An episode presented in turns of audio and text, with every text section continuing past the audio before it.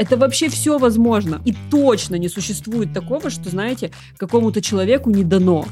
Если вы можете мечтать об этом, значит, у вас есть все средства и все ресурсы для того, чтобы добиться этого. Просто вы пока не знаете как.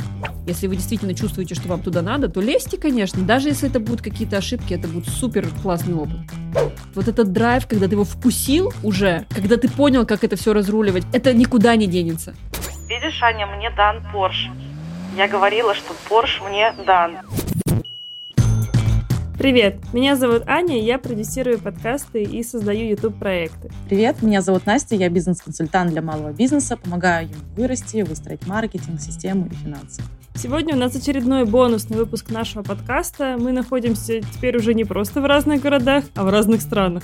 Настя, я знаю, что за твоими перемещениями следить бесполезно. Если вы подпишетесь на Настю в Инстаграме, вы тоже, как и я, не будете понимать, в какой точке мира она сейчас находится. Настя, где ты сейчас находишься? Прямо сейчас я нахожусь в Италии, в маленьком городке Перуджа, вот, и собираюсь ехать в Швейцарию. Ну все, хватит, не трави. Записывайтесь душ. на мои курсы по построению бизнеса. А я думала, как прокачать свою, не знаю, внутреннюю богиню теперь уже там и путешествовать по миру.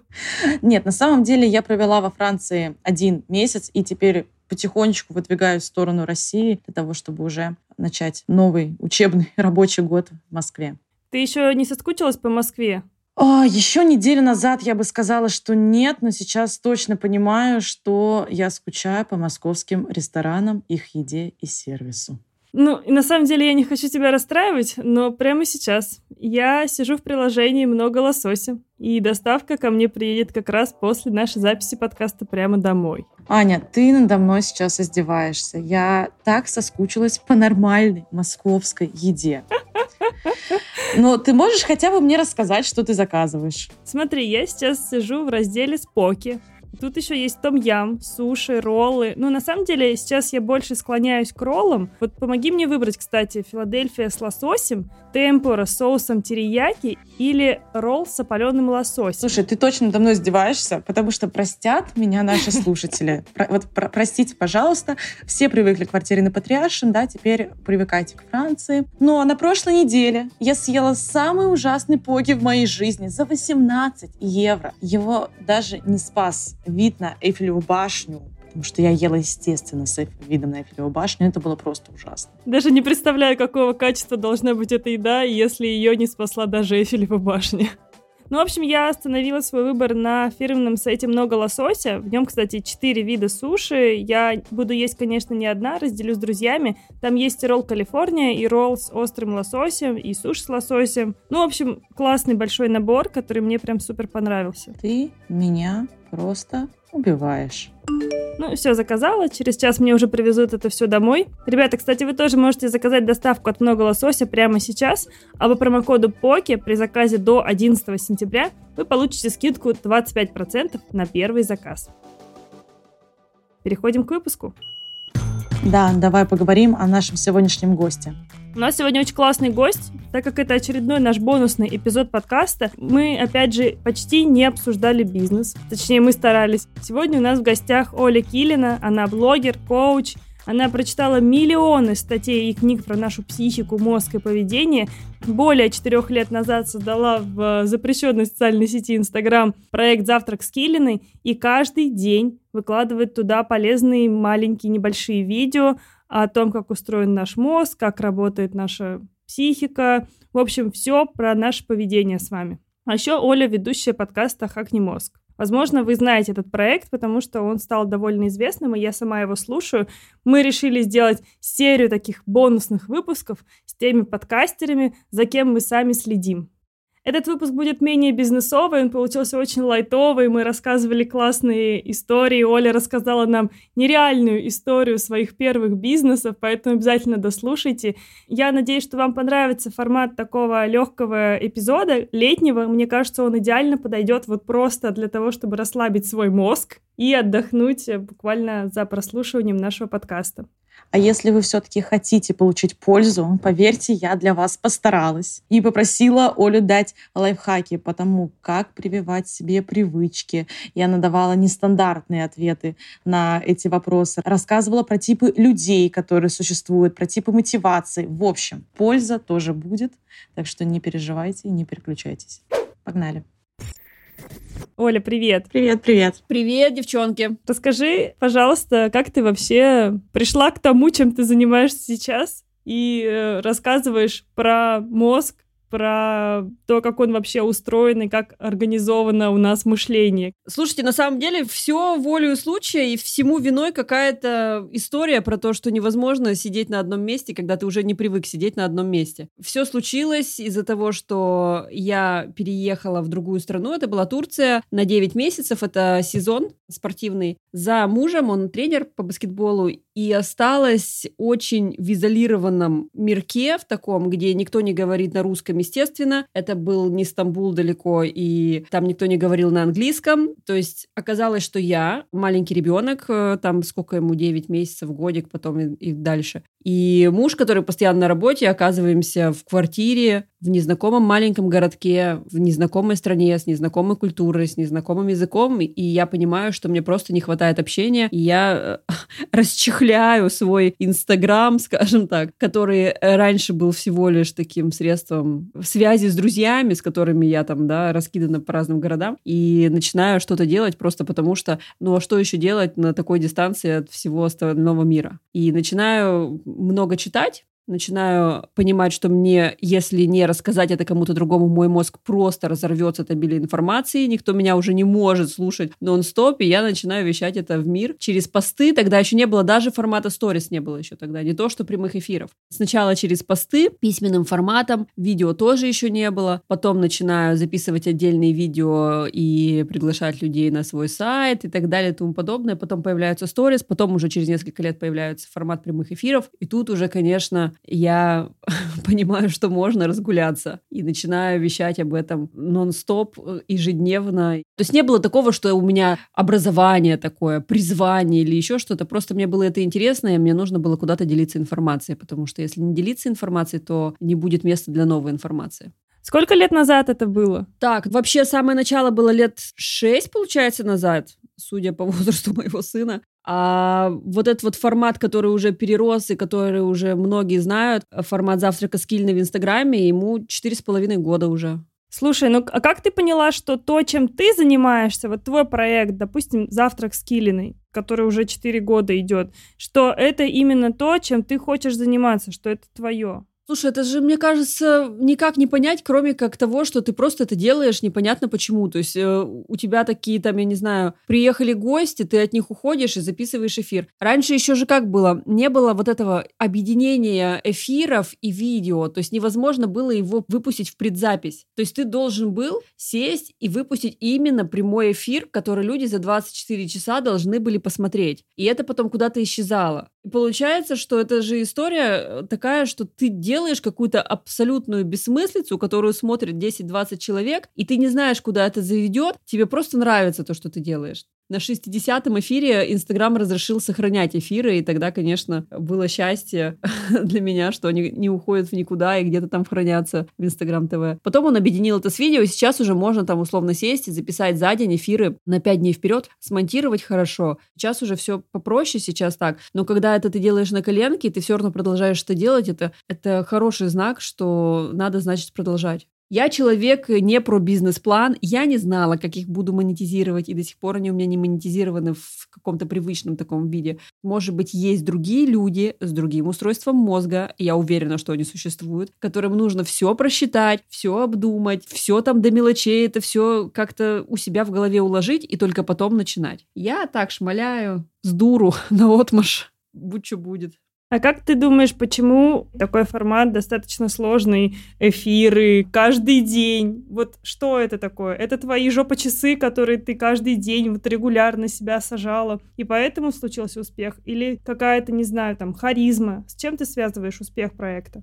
Слушай, мне кажется, это в любом случае должна быть дисциплина, когда там и в снег, и в дождь, и э, в любой момент ты можешь себя заставить это сделать. Мотивацию, вот мы уже говорили, что обычно это такая стихийная история, и на нее точно нельзя рассчитывать. Ну и плюс, естественно, я сейчас не буду лукавить, не надо строить тут, э, не знаю, каких-то воздушных замков по поводу Инстаграма. В Инстаграме не существует органического роста, существует органическое увядание страницы, то есть что бы ты ни делал. Господи, да чем речь? Мой папа каждое утро смотрел мои эфиры. И мама всегда говорила, он идет на кухню, смотрит мои эфиры. А там формат такой, что я где-то в ночи пишусь, а утром он смотрит. Ну, и все другие люди. И она говорит, типа, вот там э, он смотрит, там то все, там, ну, прошло года полтора, наверное, из четырех с половиной. И папа такой, а что ты до сих пор эфиры ведешь?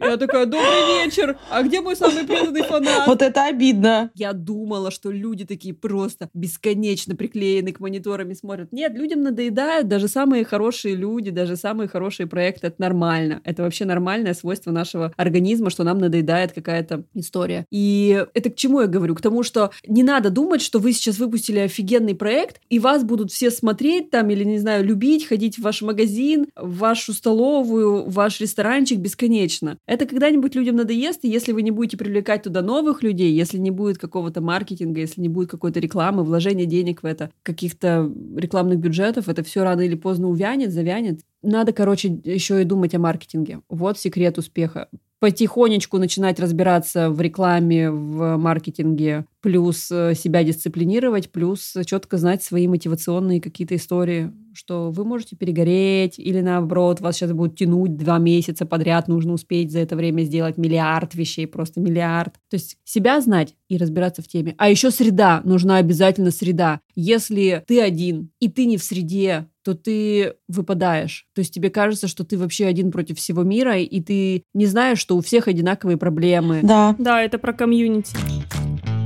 Слушай, ты уже начала потихоньку подходить к теме мозга, поэтому я думаю, что мы сейчас тебе начнем накидывать какие-то вопросы относительно предпринимательского мышления, предпринимательского мозга, отличия, есть ли вообще эти отличия. Я смотрела у тебя видео на YouTube про привычки предпринимателей. И ты говорила о том, что есть статистика, да, что там, например, богатые люди встают там на 4 часа раньше, чем начинается их рабочий день, что а бедные люди, они вот просыпаются и сразу встают, идут работать, а сразу такая, о боже, я буду бедной всегда. Ладно, нет, я просто начинаю работать в обед, все нормально. Проще быть бедной, чем вставать в 5 утра. Я вот просто думала об этом видео, а вот причинно-следственная связь, она все-таки в том, чтобы сначала начать делать эти вещи, а потом уже стать богатым. Или ты становишься богатым, и все остальное подтягивается автоматически. Ну, слушай, это же утрированная такая история, да. Это на самом деле... Ну да, простите. Настя да. все еще пытается стать богатой. Мне кажется, да, вот, вот это, вот Аня правильно сказала. Если ты пытаешься стать богатой, всю дорогу. Ага. То есть ты как будто бы, знаешь, такая, я должна сделать это, у меня не получилось, я переделаю, я сделаю другое, я вообще за другое возьму. Мгм. Вот если ты пытаешься стать богатой, вот это вот больше зерно, то тогда ты как будто бы даже если тебя изолируют от всех, даже если ты переедешь в другую страну, ты все равно будешь пытаться что-то делать. То есть и вот эта вот история про то, что я не буду сейчас пытаться открывать бизнес, потому что непонятно получится, у меня не получится, и вот это вот все, это история про то, что получится, не получится, вообще пофиг. Главное, что у нас нарабатываются вот эти вот навыки, и эти навыки, они даже не бизнесовые, не как построить бизнес-план, не вот эта вот вся история, а такие soft skills, такие мягкие навыки, которые невозможно объяснить на пальцах. То есть тебе приходит человек, и ты начинаешь ему объяснять, как стать там, я не знаю, ну, давайте так, предпринимателем. И ты не можешь ему объяснить, потому что ты не можешь ему объяснить, что тебе нельзя бояться ошибок, тебе нельзя сдаваться, тебе нужно брать на себя ответственность, тебе нужно полностью выжечь из себя э, какое-то состояние жертвы. Тебе нужно помещать себя в среду, причем не через силу, а тебе нужно любить эту среду. Этому невозможно научить, но этому возможно научиться. То есть если человек сам начинает как будто бы немножечко по-другому жить и начинает свой трансформационный процесс, вот осознанный какой-то в эту сторону, то да, гарантии, что у нас когда-то, ну давайте даже вот мы сидим сейчас втроем, гарантии, что у нас в троих все получится в жизни в тех направлениях, в которых мы находимся, в тех точках, в которых мы сейчас, точно ноль. Мы вообще не знаем, как будет мир развиваться, особенно в последнее время это вообще просто состояние жесткой неопределенности. Но что мы знаем точно, что даже если у нас все отберут, вообще все там, ну, я не знаю, по каким причинам, надеюсь, нет. То есть вообще ничего у нас не останется. И если мы при этом останемся живы и, дай бог, здоровы, то у нас останутся вот эти навыки. Навык не соглашаться с тем, что у нас сейчас вот так вот плохо. Мы будем пытаться что-то поменять. Мы будем устойчивыми, гибкими. То есть у нас это нарабатывается, и это классно. Важно как будто бы в первую очередь понять, что обучение, когда мы идем в сторону какого-то развития как предпринимателя или как писателя, неважно, или как психолога, важно понимать, что как у самурая, да, не существует цели, а существует путь. Вот этот путь, он как будто бы нарабатывает, нарабатывает, нарабатывает тебе, как клубочек, накручивает те навыки, которые нам потом пригодятся в любом случае. Ты вот сказала, что обучение предпринимательству как таковое, оно не работает. А как ты думаешь, работают тогда школы типа какой-нибудь бизнес-молодости? Если я не ошибаюсь, ты, по-моему, сама когда-то говорила, что ты ходила в какую-то такую историю. Я ходила, да, я ходила в бизнес-молодость, когда они только начинали в Москве. Это было лет 10 назад. И я прошла какой-то один из модулей. Я не знаю, что они делали потом, но вот сейчас, как психолог и коуч, я могу сказать, как они манипулировали, на что они давили и так далее и тому подобное. И на самом деле эта история про то, что не всегда это полезно, это точно. Я не знаю, что там сейчас происходит. Судя по слухам, там происходит какое-то совершеннейшее безобразие, и уже основателей нет, и там никто уже к этому руку не прикладывает. Нет, я, я должна расставить точки над «и» как человек из бизнеса теха. А бизнес молодости не существует уже два года. Один из соучредителей ведет свой один проект, это Дашки Киев делает юниты, где они обучают всяким бизнес-табличкам. Очень утрированно табличкам. То, чем он и занимался в бизнес-молодости, Петр Осипов занимается мышлением. Ну, больше, наверное, коучинг это, да, называется. Раньше они делали один продукт вместе, один с точки зрения там хард-скиллов, другой там софт. Теперь просто у них два разных проекта. Вот. Ну, просто дисклеймером. Да, спасибо, потому что я не в теме. А вот что ты скажешь по поводу таких школ? Слушай, ну я не знаю, э, может быть, они хороши в качестве среды, потому что когда ты туда попадаешь, ты попадаешь явно в среду таких же, как ты, голодных, и вот это все. Но я уже как э, немножечко человек с другой стороны, со стороны психологии, могу сказать, что там идет немножечко неприятная штука, а для кого-то сильно неприятная, а кого-то это вообще может переломать, и он больше никогда не вернется в бизнес. Когда тебе надо, надо, надо, с тебя что-то требует, требует, требует, а если ты это не выполняешь, то ты типа, ну вот э, простым языком, то ты самый плохой человек в команде, самый лошара и так далее. А ты, например, не готов сейчас это делать. То есть там вообще не идет какого-то упора на личность человека, на то, как он э, хочет развиваться. Он хочет развиваться через колено, тебя переломай, но сделай. А кому-то нравится и так. Поставь дедлайн ребят. На второй ступени мне рассказывала подруга, которая пошла дальше, что они вызывали на сцену людей, говорили точку А, точку Б, и говорили, хорошо, чтобы, типа, ты развил точку Б, типа, какая твоя самая крутая машина мечты? Он там говорил, например, Porsche Cayenne. Они говорили, хорошо, вот иди, там у нас есть неделя, ты должен взять в кредит Porsche Cayenne. Он шел, брал в кредит Porsche Cayenne, и как бы тезис был такой, что теперь ты обязан поднять свой бизнес, и теперь ты обязан там с колен это все сделать. А у него условная точка А 50 тысяч, а Porsche Cayenne там 150 тысяч нужно платить в месяц. И еще плюсом там, да, он заложил что-то. Хорошо ли это? Ну, вопросики огромные, да, к этому. Ой, я расскажу вам о бизнес-молодости моей жизни. Мне кажется, я по жизни в бизнес-молодости нахожусь просто.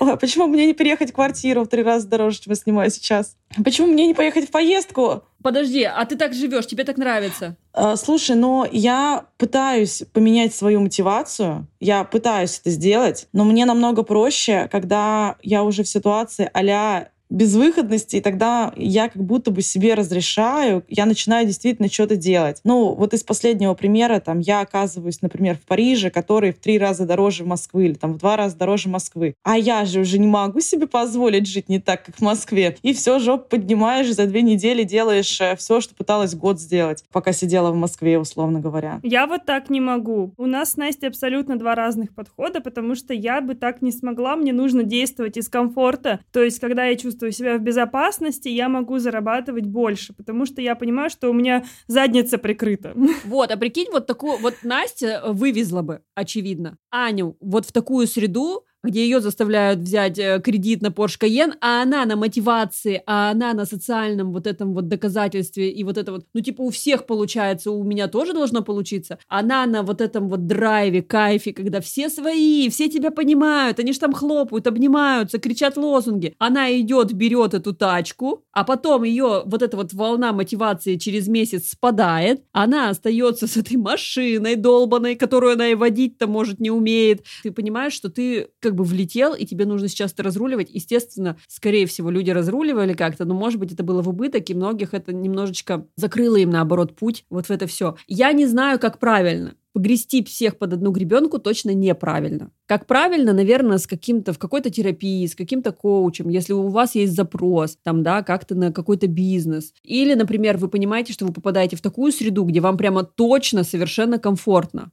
И тогда какая разница, кто чего о ней говорит? Ваша задача свою жизнь обустроить, и вы тогда уже идете как-то вот так вот. Я к тому, что можно, наверное, обучить бизнесу, но можно ли обучить нас э, ответственности внутри этой школы, я имею в виду? Обучиться мы можем этому.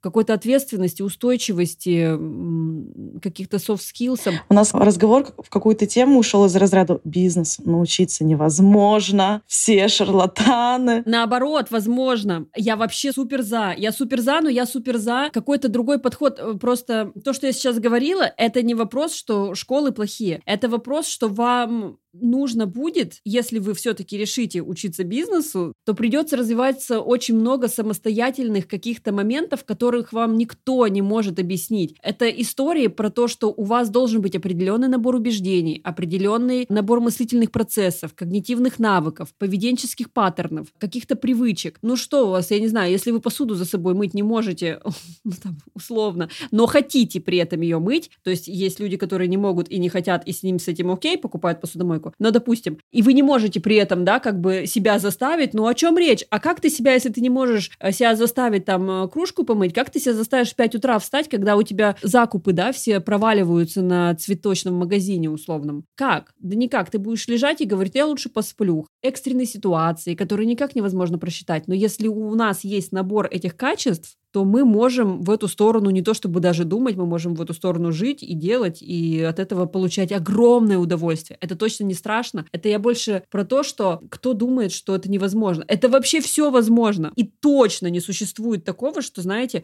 какому-то человеку не дано всем дано было бы желание. Вот я больше про это. Слушай, а вот как ты думаешь, отличается ли мозг или мышление предпринимателя от непредпринимателя? У нас есть такой вопрос в каждом выпуске подкаста. Мы в конце спрашиваем, предпринимателем становятся или рождаются. И честно, у нас вот примерно равные ответы. То есть кто-то говорит, нет, только рождаются, кто-то говорит, нет, только становятся. Мне кажется, что это вообще очень даже можно в себе развить и развивать. И предпринимателями точно не рождаются. Другой вопрос, что, конечно, если ты рожден в среде предпринимателей, то есть у тебя родители предприниматели, друзья твоих родителей предприниматели и еще и все твои друзья-предприниматели, то тебе не придется бороться с ограничивающими установками. Тебе не придется доказывать самому себе, а это сложнее всего, что я могу себе такое там, да, позволить. Тебе не придется работать с какими-то рамками внутри своей головы по поводу денег, да, то есть потому что это же огромная табуированная тема, особенно вот в нашей стране и в нашем обществе. Мы же это вообще не обсуждаем.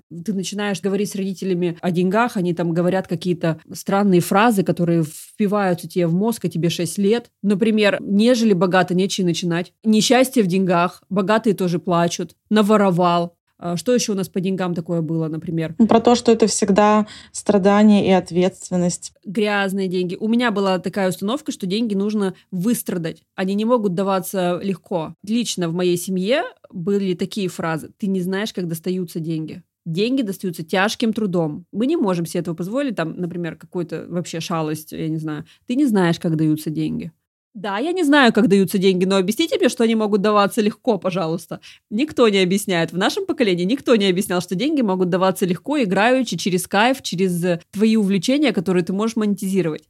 Никто. А у меня была в детстве фраза про то, что из бюджета не выходим типа есть какой-то фикс, который ты можешь потратить, а больше этого ты не можешь потратить. А прикинь, а ты ребенок, и тебе вряд ли сообщили бюджет, вряд ли тебе сообщили распределение этого бюджета и что у тебя есть там какая-то даже доля. Какой бюджет, откуда мы не выходим, что, почему мы экономим. Поэтому у нас что получается? Вот вам наглядный пример. Аня до этого говорила, что ей хорошо в зоне комфорта, и она бы никогда не хотела себе там э, вот эти вот квартиры в три раза дороже, потому что что? Потому что установочка работает. Давай, Настя, ты расскажи, что у тебя было?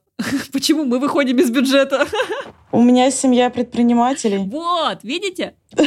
Наглядно, наглядно. Это когда тебя формирует среда, тебе не нужно. Я не говорю, что кто-то хороший, кто-то плохой, точно нет. И у того, и у того типа установок есть какие-то свои плюсы. То есть вот тебе просто вот с этим было проще проскочить. И как бы раз, и, и классно пошло. Это к вопросу не о том, что можно ли научиться предпринимательству, нельзя научиться предпринимательству. Да можно. Вот, пожалуйста, совершенно мы три разных человека сидим, разговариваем, и каждый в этой точке был. То есть в точке какого-то начала своего дела и начала предпринимательства, и это супер. Просто нужно понимать свои слабые стороны, сильные стороны, свои какие-то уже наработки, вещи, которые прямо явно проваливаются, и с этим нужно еще работать и так далее и тому подобное. Мышление предпринимателя как таковое, оно, мне кажется, существует, но с ним точно не рождаются, его можно наработать.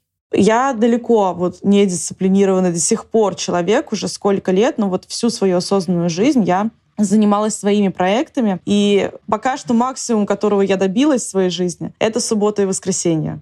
И следующий момент, которого я добилась, я ничего не ставлю на утро. Это вот сегодня у нас еще, по моим меркам, у меня на час меньше сейчас времени. Мы поставили запись на утро, но я никогда не ставлю на раннее утро встречи, созвоны, потому что я сова. Я не могу. Я сплю. Да, это, это знание себя, это офигенно. Зачем эти лишние проблемы с «я себя сломаю, но встану с утра, запишусь»? Зачем?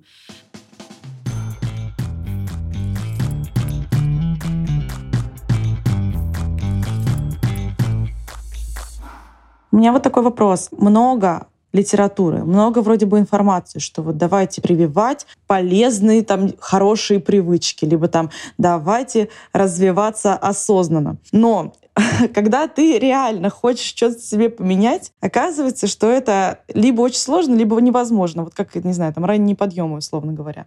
Вот. Скажи, есть ли вообще какие-то способы действительно менять свои привычки, развивать какие-то новые навыки и что-то новое, что не 21 день вот это вот делай одно и то же, и ты привыкнешь вставать в 8 утра? Нет, ну есть, конечно, люди же это все ищут и ищут эту волшебную таблетку.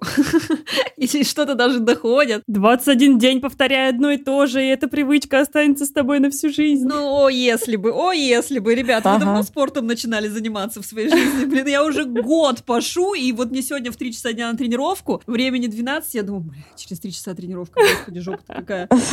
я год пошу, просто, ничего не работает. Ну, то есть, да, можно развить за 21 день привычку пить стакан воды с утра, потому что что? Это минимальные усилия, то есть ты приходишь, наливаешь воду, хлоп, выпил, пошел. То есть вот на таких минималках палочках можно за 21 день развить, то есть и то это еще сегодня есть, через месяц уже нет. То есть история больше про то, что нужно понимать, что это всегда какой-то путь, шаг за шагом, шаг за шагом. И это не история про то, что мы сейчас найдем все-таки волшебную таблетку и привычки эти в себе разовьем. Я тут хочу немножечко сослаться на книгу которая вообще дает объяснение, как по мне, вообще всему, что существует в мире привычек, э, образования, навыков и так далее. Это Кэрол Дуэк, у нее есть какое-то очень глобальное исследование, она много лет этим занималась, и у нее есть такая книга «Гибкое сознание», по-моему, она называется. Там есть всего один тезис, который всю книгу просто на примерах перемывается. Если вы этот тезис поймете, вот сейчас я вам его перескажу, то это будет все, что вам нужно знать из этой книги, условно. Но она этому не один десяток лет посвятила.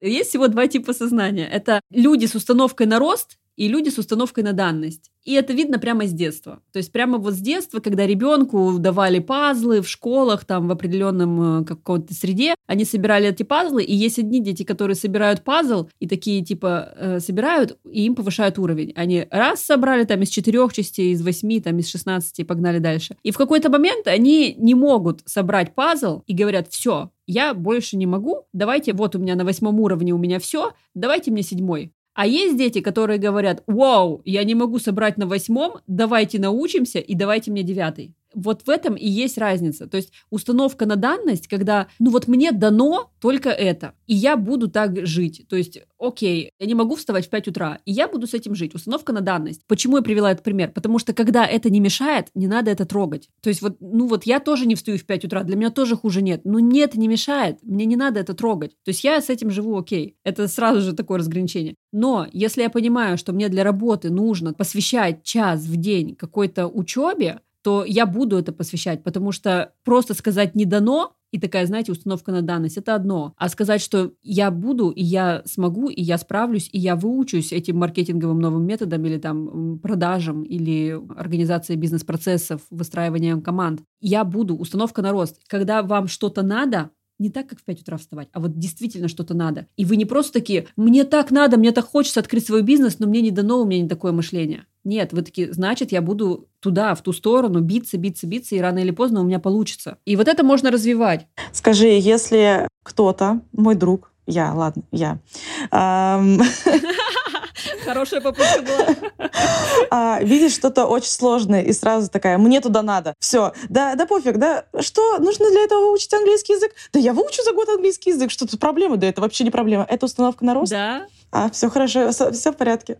Да, да, это ты подкидываешься на вызовы. Знаешь, э, у меня есть такое, это такая некая, я бы не сказала, что это прямо зависимость, но, короче, нас драйвят вызовы. У меня такая же история. То есть, вау, это сложно, вау, я буду этим заниматься. Это такой элемент игры, геймификация, которая, которая как будто бы раскрашивает жизнь. То есть ты такая, тебе без этого было бы немножечко э, скучно, нудно и так далее. Даже если у тебя уже есть бизнес, условно, и э, есть какая-то одна точка, у тебя всегда встанет выбор.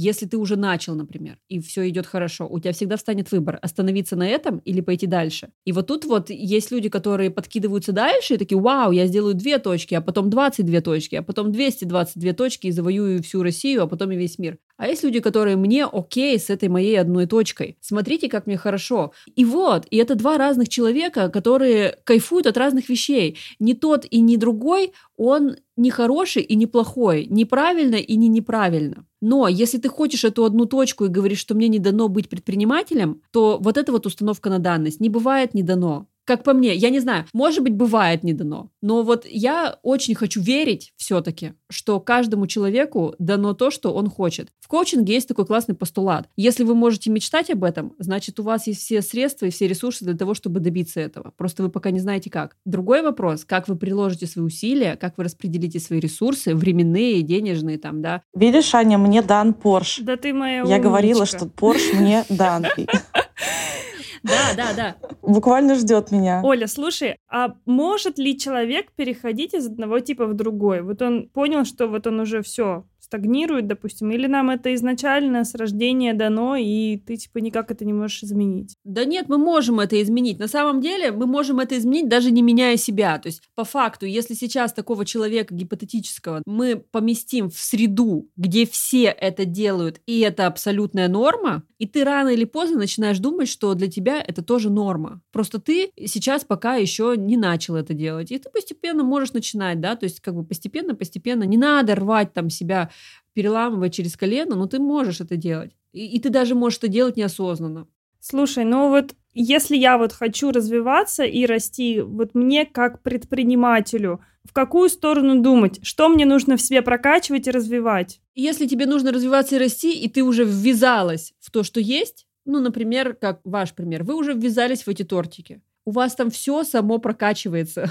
То есть вам уже пришлось, когда вы там первую точку, навыки переговоров освоить. Не то, чтобы вы перед этими переговорами сидели с учебником готовились. Ну нет, конечно. Вы такие себя собрали и такие, будь что будет, ну нахер, пошла. Все. И там наработалось чуть-чуть, там наработалось вот этого чуть-чуть, тут чуть-чуть гибкости наработалось, кому-то лишний раз улыбнуться, кому-то лишний раз пожелать доброго утра неприятному, кому-то тут, тут, тут в налоговую пришли. На моем опыте, но я уже говорила, простите, если я немножечко как-то в разрез э, с опытом слушателей иду, я вот человек без бизнес-планов, я человек с места в карьер. Вот с места в карьер открываем цветочный, и там уже учимся крутить букеты, делать закупки, выбивать скидки, скидки, общаться с покупателями. О боже, начали заказывать курьером. А давайте научимся организовывать курьерскую доставку. Потом, когда вы закрываете цветочный магазин и открываете другой магазин, у вас есть офигенный набор навыков, о которых вы даже не подозревали. У меня этот цветочный бизнес просуществовал три года,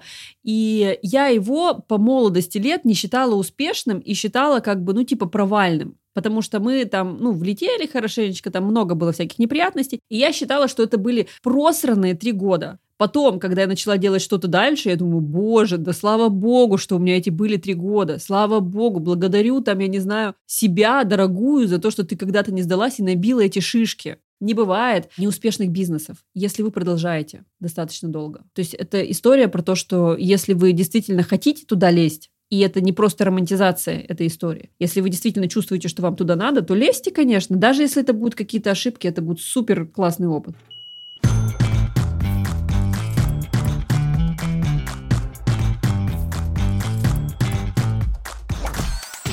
У меня был вопрос такой. Мы, кстати, второй подкаст про это говорим уже второй раз. И ты упоминала про это уже минимум три раза, про то, что комьюнити и то, что нас окружает, оно нас как бы формирует. А как это работает вообще? Ну, то есть, можем ли мы искусственно создать себе это комьюнити, или нам сначала придется до него как бы дорасти, чтобы попасть в него? Для меня это до сих пор риторический вопрос. Я пытаюсь вот до сих пор для себя это понять. Слушай, ну, другой вопрос, хотим ли мы искусственно создавать это комьюнити? Тут же еще такая история, что создать комьюнити а, каких-нибудь предпринимателей своего города, допустим, мы живем в маленьком городке, и мы хотим создать комьюнити предпринимателей своего города.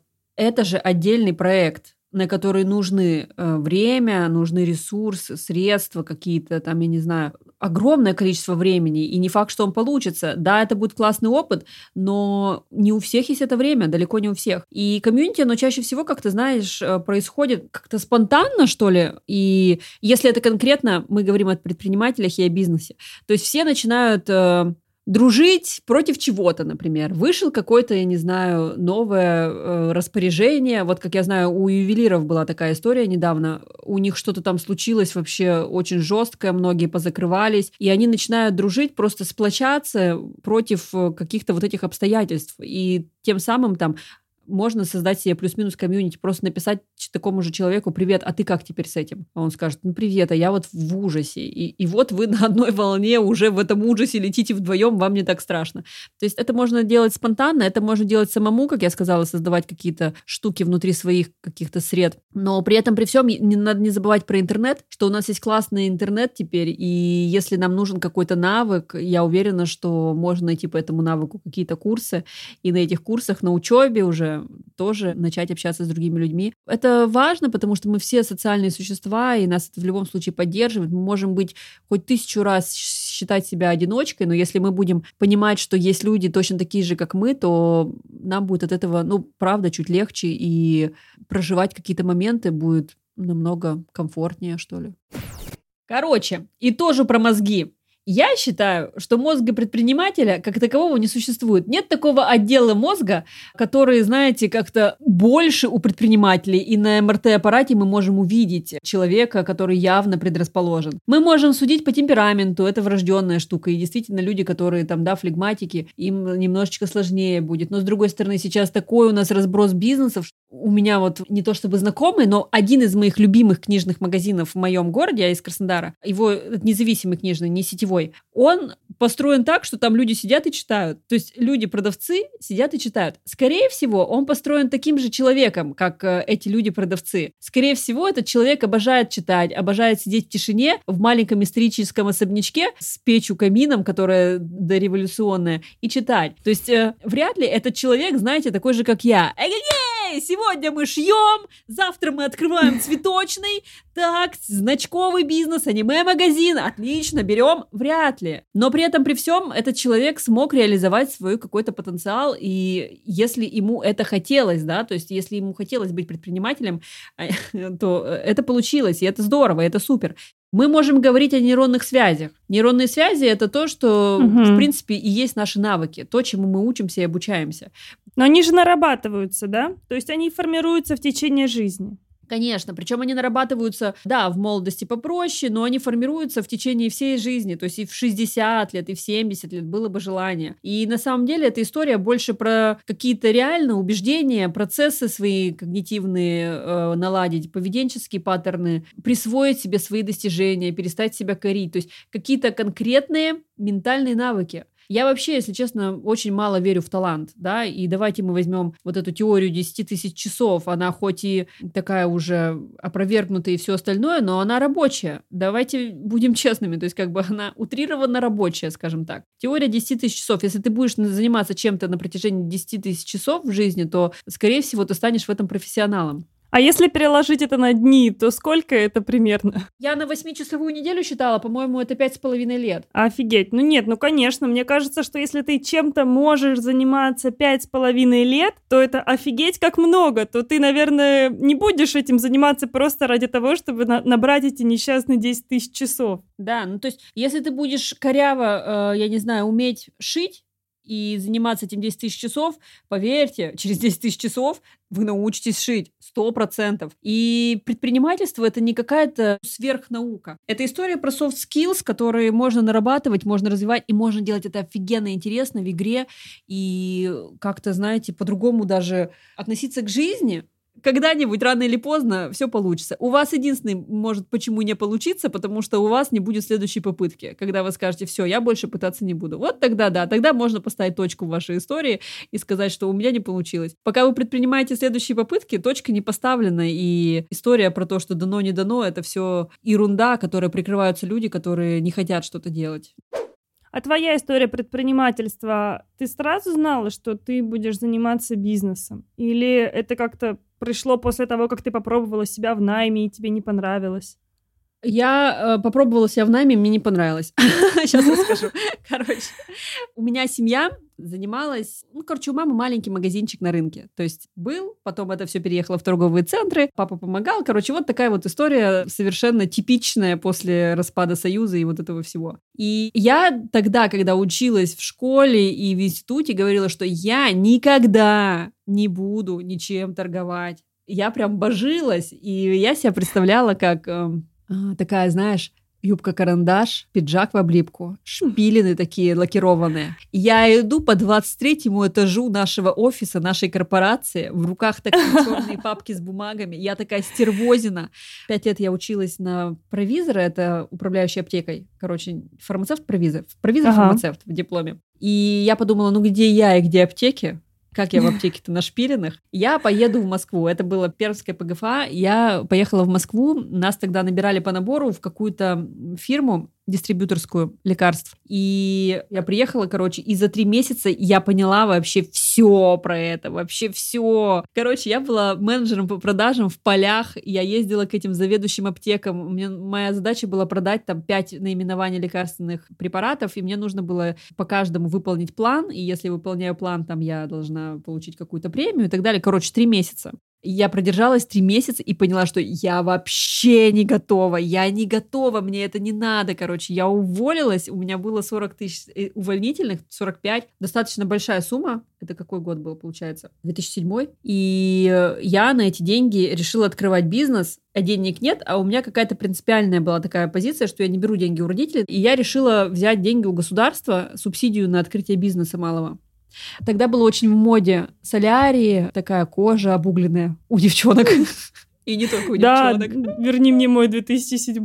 Да, да. Да, да, да, вот эта вот история. Я решила открыть солярий и пошла брать субсидию. Там был фонд поддержки малого предпринимательства. Я пришла туда, мне сказали там каких-то просто миллиард условий, просто миллиард условий, чтобы купить солярий на их деньги. И я, короче, что-то тыкалась, пыкалась с этим солярием. 45 тысяч подошли к концу за эти несколько месяцев, как я ездила по выставкам соляриев и обсуждала возможности взять его в лизинге и во все остальное. А потом э, я такая уже просто от безысходности, не поверите, просто на Авито, продажа бизнеса, покупка бизнеса, и там, короче, выпадает, а у меня там типа 1020 осталось, и там выпадает э, бизнес под ключ, и такой значковый аппарат, закатные значки делать. Вот сказала, верните мой 2007, вот эти маленькие значки на эмо-сумках, короче, вот этот аппарат мне выпадает, Да. Он такой, как объяснить слушателям, он похож на мясорубку, наверное, по размеру. Только он стоит на столе, и ты должен вот так вот как бы на рычаг нажимать постоянно, и каждое нажатие на рычаг выпускает тебе значок. Все руками. Короче, я купила этот бизнес под ключ за 5500 у какого-то подростка. Короче, у него, видимо, бизнес не пошел. У него бизнес не пошел, он продал его мне. Оказалось, что в бизнесе под ключ он мне дал часть заготовок своих, вот эти вот, из которых делается значок. То есть вот эти металлические кружочки и булавочка, кружочек с булавочкой, кружочек без булавочки, пленочка. А он мне, короче, такой говорит, вот заготовки. Я такая, окей, а где покупать? Он говорит, ну вот тут вот покупать, короче, дает мне контакт, как покупать. Я звоню, как покупать, а, короче, 100 заготовок стоит 8 косарей. То есть этот бизнес под ключ стоил 5, а заготовки 8. И я тогда поняла, почему у него бизнес не пошел. Не пошел. Короче, вообще... А, нет, тысячи заготовок, 8, короче, не 100, 100 это было бы слишком лихо. Короче, вообще жесть. Я давай покупать эти заготовки. Давай это все делать. Ну а что, уже бизнес куплен, назад дороги нет, возвращаться к себе обратно я не хочу, в найм точно не хочу. То есть прямо вот, э, вот это вот все и началось. Вот это я... сильная воля к предпринимательской деятельности.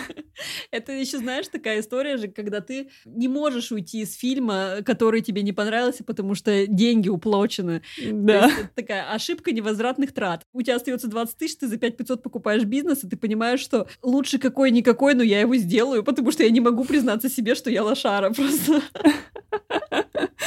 Я попадаюсь в эту ошибку невозвратных трат и начинаю делать эти значки. Там э, были эмо всякие, ска на тот момент. Я начинаю шарить в группах ВКонтакте, создала группу ВКонтакте, на фотошопе делала эти значки, а когда их заказывали, я их делала вручную, как-никак, но на жизнь хватало плюс-минус. Пошел, я давай покупать эти... У меня этих станков было штук 5, наверное, разных, от разных фирм, потому что где-то какие-то заготовки были дешевле, где-то из Китая можно было пригнать заготовки, но для этого нужно купить станок. Эти принтеры бесконечные. Короче, я бесконечно смотрела дома сериалы, вырезала эти кружочки, распечатанные картинок, и потом штамповала их. Я ездила в Москву, из Зеленограда до Москвы электричка. У меня машины не было, я на электричке ездила в Москву, отдавала на вокзалах эти значки в руки нашли э, фирму, которая союзпечати. Раньше были вот эти киоски союзпечатей, и я туда э, вклинилась к ним, что я буду им поставлять вот эти вот фанерочки, обшитые поролоном, в которые вотнуты значки, и они будут ставить их на вокзалах, эти значки. То есть там было у меня 23 точки, то есть еще вот такой заработок на сувенирке был. Короче, когда пошла аниме-тема, я поехала на Лужники, они были тогда еще рынками открыты, и начала искать сумки, все остальное. Нашла, кто печатает сумки. Потом у меня были значки, сумки, пеналы, кошельки, и я наняла девочку, которая, маму в декрете, которая шила мне ушки, лохматые лапки, потому что это было позыватель знак анимешников. Потом я взяла точку на ВДНХ, тоже там не без приключений, уже не буду там сейчас сдаваться. Маленькая точка, 9,5 метров, в центральном павильоне ВДНХ у меня была э, за музеем Поле чудес через стеночку. Почему на ВДНХ? Потому что все анимешники тусили на ВДНХ.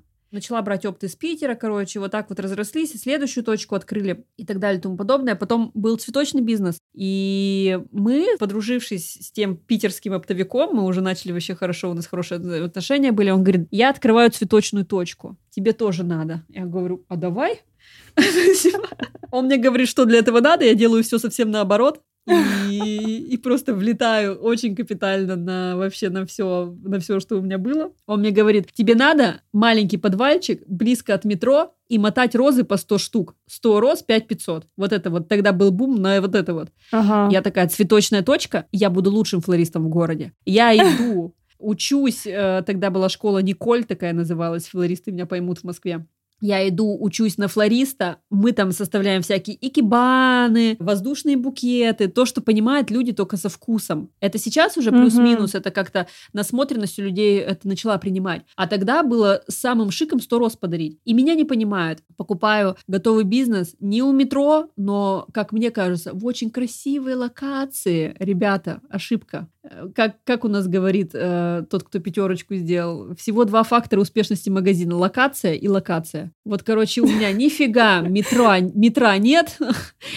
спешной доступности нет, люди только на автомобилях могут ко мне подъехать, но красиво. У меня шикарный столон, 140 метров, цветочный магазин, я кручу потрясающей красоты букеты и жру одну картошку, потому что денег нет ни на что, просто ни на что, но красиво. А человек из Питера мне звонит и орет орет в трубку, ты все неправильно делаешь, просто, просто скрути ты эти 100 роз, продай их через группу ВКонтакте, я тебе все настрою, просто сделай, Оль, ну ты же адекватная. Ну, хватит свои амбиции реализовывать сейчас. Заработай денег на амбиции, а потом реализовывай амбиции. Это, знаешь, история про то, что чего вы на самом деле хотите. Вы хотите сделать бизнес или вы хотите э, поиграться со своим хобби и монетизировать его? Вот сначала нужно обеспечить себе прикрыть жопы, прикрыть тылы, потому что когда ты ешь одну картошку и продаешь машину одну, ну, типа, я встречалась уже тогда с моим будущим мужем, у нас было две машины на двоих, и пришлось продать машину, чтобы закрыть аренду. Вот когда так, это плохо. Это надо сначала угу. заниматься монетизацией всего, что вообще возможно, и продавать эти долбанные 100 роз, а потом все остальное. И получилась такая история, что до меня не сразу дошло, дошло только через полгода. Мы продали это помещение, не помещение, а вот это как бы субаренду получается. А мы на эти деньги сняли подвал на проспекте Мира. Локация, локация, еще раз локация. Три минуты от метро, 10 минут от цветочной базы. И просто начали в интернете, ВКонтакте продавать по 101 розе. И дело пошло я покупаю розы от безысходности, чтобы много цветов не держать, и просто начинаю продавать 101 розу, и они начинают просто переть. Просто люди их начинают покупать. Я думаю, Это, ребята, называется MVP. Да, и я понимаю, что ё, я, я полгода, я все жила неправильно, просто всадила полгода. Чем дело закончилось, я открыла еще одну точку. Муж тогда поехал работать в Краснодар. У него там была команда тренерская. Я как жена тренера за ним. И я не смогла сконтролировать и развивать это все на расстоянии. Но я больше это связываю с тем, что мне как будто бы стало неинтересно, что ли. У меня какой-то новый этап в жизни начался. И меня такая, типа, хочу быть мамой и женой. Хочу быть мамой угу. и женой. Потом это все через год. Я не хочу больше быть мамой и женой. В этом мы поиграли. дизайнера одежды. Шила в жопе, навыки, вот это все, это знаешь, это, это вот по поводу того, что это не пропьешь. Ну, то есть вот реально, вот ты эти навыки, вот этот азарт, вот этот драйв, когда ты его вкусил уже, когда ты понял, как это все разруливать, когда ты понял вот этот вот э, вообще вот природу того, что происходит в предпринимательстве, это никуда не денется. Это я к чему говорю? К тому, что если какие-то бизнесы идут прям очень сильно все в тартарары, и вы сейчас принимаете решение продавать его, закрывать его, уходить из него и так далее, не жалейте, потому что я так долго тащила эту дохлую лошадь, вы себе не представляете. А вот этот цветочный, там же не было этой точки. То есть я в него влетаю на полном ходу, я ничего не зарабатываю, я работаю в минуса. Мне нравится то, чем я занимаюсь, а у меня не получается. И вот если вот на этом этапе поставилась бы точка, это было бы ужасный опыт, который вообще ничем вообще не... А я не знала, будет и продолжение, поэтому эту точку не ставила, долго тянула, долго избегала. Я эту дохлую лошадь тащила на себе полгода. Это было очень изматывающее время, очень изматывающее время. Поэтому, ребят, если вы сейчас вот на этом этапе, когда что-то вот все, ну вот все, лошадь сдохла, слезайте, слезайте и пересаживайтесь на другую, если есть такое желание. Это дало вам огромный опыт. Это точно нужно просто отгоревать, прийти на какую-нибудь, на реку, сесть, как я это делаю обычно, или в поле, сесть, вот прямо разрешить себе реветь изо всех сил, орать и злиться на себя, что не получилось. Пожрите в этого торта ложкой из вот этой вот э, штуки, прямо, знаете, как Бриджит Джонс, мороженое себе купите, наревитесь, включите себе Титаник, высвободите эти эмоции и идите, блин, дальше. Отдохните чуть-чуть и восстановитесь, и идите дальше. Не ставьте точку, если вы не хотите ставить эту точку сейчас. Блин, развивайте социальные сети, ребят. Социальные сети не раз спасут, это лучшее. Вот я вот еще на ВКонтакте на... поняла, что это лучшее. Группу ВКонтакте можно продать отдельно, как отдельный офигенный ресурс. А там же еще сейчас это минуточку по поводу того, что насколько нужно знать маркетинг и все остальное. Это важно всегда развивать себе эти навыки, потому что мы вообще хитро начали делать. Там есть такие функции ВКонтакте. Мы могли увидеть людей, кто в отношениях с именинницей. То есть, например, смотри, у тебя есть парень условный. Я такая, так, у Ани 28-го день рождения. Мы твоему парню ВКонтакте, а тогда никто в Инсте не сидел, сидели только ВКонтакте, мы ему начинали пиликать у твоей девушки скоро день рождения, идеальный подарок, тысяча роз, сто роз.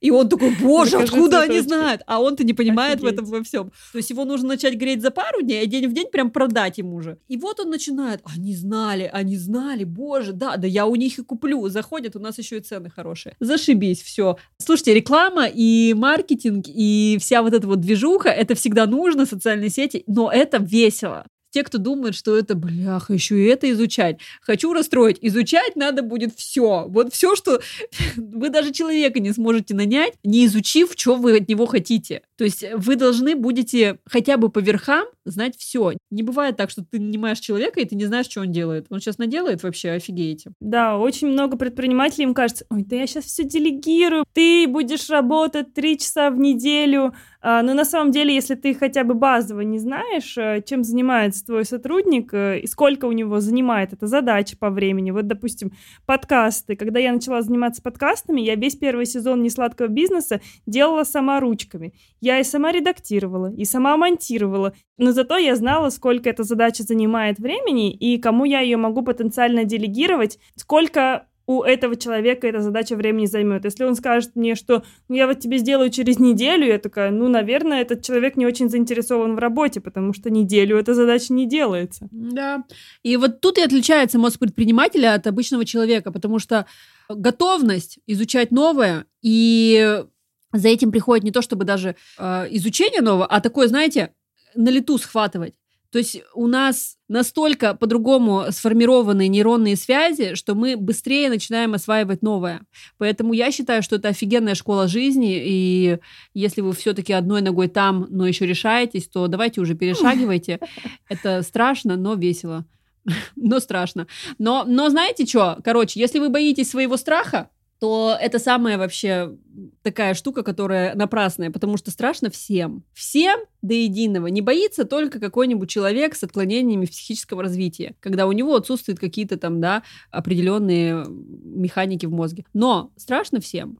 А потом уже, да, потом уже вас может жизнь вывести вообще куда угодно. Это уже такие перипетии, которые никак нельзя рассчитать. Но это же, опять же, и устойчивость неопределенности. Сейчас вообще считается, что один из самых э, важных навыков — это такая история про то, что вот насколько человек может жить, и ему с этим окей, с неопределенностью, настолько он и успешен. Потому что такое время. Сейчас всем приходится жить в неопределенности. Да, сейчас мало того, что всем, а до этого, если вы предприниматель, естественно, это неопределенность. Когда люди начинают что-то, они не знают, как пойдет дело. Они начинают со службы доставки, перерастают в огромные магазины. Они начинают с огромных магазинов, перерастают в какой-то маленький склад и огромную службу доставки. Никто не знает, никто не может ничего спрогнозировать. Это как, э, знаете, в мемчиках, что мы думали, что взрослые это те, кто знают, что они делают и как им жить, а на самом деле вот мы теперь взрослые, и никто не знает, что им делать и как им жить и что будет дальше. Все! И Стив Джобс не знал!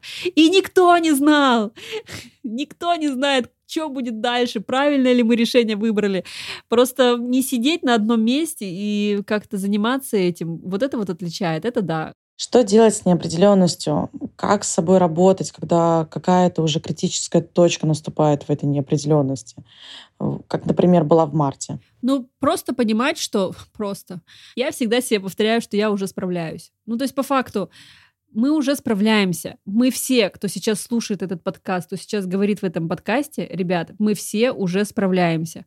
Худо-бедно, через пень-колоду, иногда с очень жесткими затратами, иногда с очень жесткими потерями, иногда с какими-то отвратительнейшими событиями жизни. Но жизнь, она разная. Она и такая, и такая. То есть невозможно жить и всю дорогу улыбаться, наслаждаться. Жизнь разная.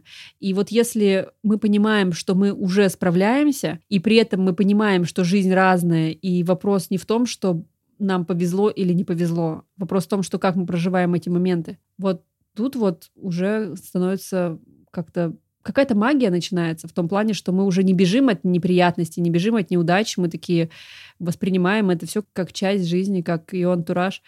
Класс. Оль, мне кажется, мы такой классной ноте завершаемся. Мне вот очень понравились все твои мысли про то, что предпринимательство это то, что стоит делать, даже если страшно, и это очень крутая мысль. Можешь ли ты дать какой-нибудь один совет вот начинающим нашим слушателям, предпринимателям, ты уже очень много советов давала, на самом деле, по ходу выпуска. Я надеюсь, ребята, вы выписываете. Ну, какой-нибудь один совет, чтобы ты вот сейчас могла им сказать. Переставайте изучать и начинайте делать.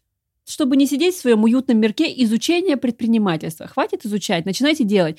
Потому что изучение по факту вам ничего не даст. Но вот эти ошибки, когда вы будете набивать, вот этот вот опыт, цените свои ошибки. Это капец как важно и нужно. Блин, очень круто. Спасибо тебе большое. Было так интересно и так душевно. Да, мы что-то собрались поговорить о том, как мозг устроен, а в итоге получился какой-то мотивационно-ораторский спич. Но получилось классно, и я надеюсь, что нашим ребятам-слушателям тоже нравится, и понравился этот выпуск, поэтому обязательно ждем ваших отзывов, ждем ваших пять звездочек в Apple подкастах, э, сердечек в Яндекс Музыке. Вы помогаете нам развиваться и делать наш проект лучше, заметнее. И спасибо тебе, Оля, что пришла к нам и поговорила таки, наконец, в нашем подкасте. Спасибо большое. А я еще хочу сказать, что если вы хотите все-таки про мозг, и вот про это все, то, что мы вам наобещали, но не выполнили, это ко мне в подкаст «Как не мозг». И там тоже звездочки, и вот эта вот вся история. И тоже было очень страшно. У Оли вышел очень крутой сезон подкаста. Да. Вам очень понравится, правда. Спасибо огромное. Я советую. Мы обязательно оставим ссылочки на Олю и на ее подкаст в описании к этому эпизоду. Спасибо большое. Спасибо огромное. Всем пока-пока. Всем пока.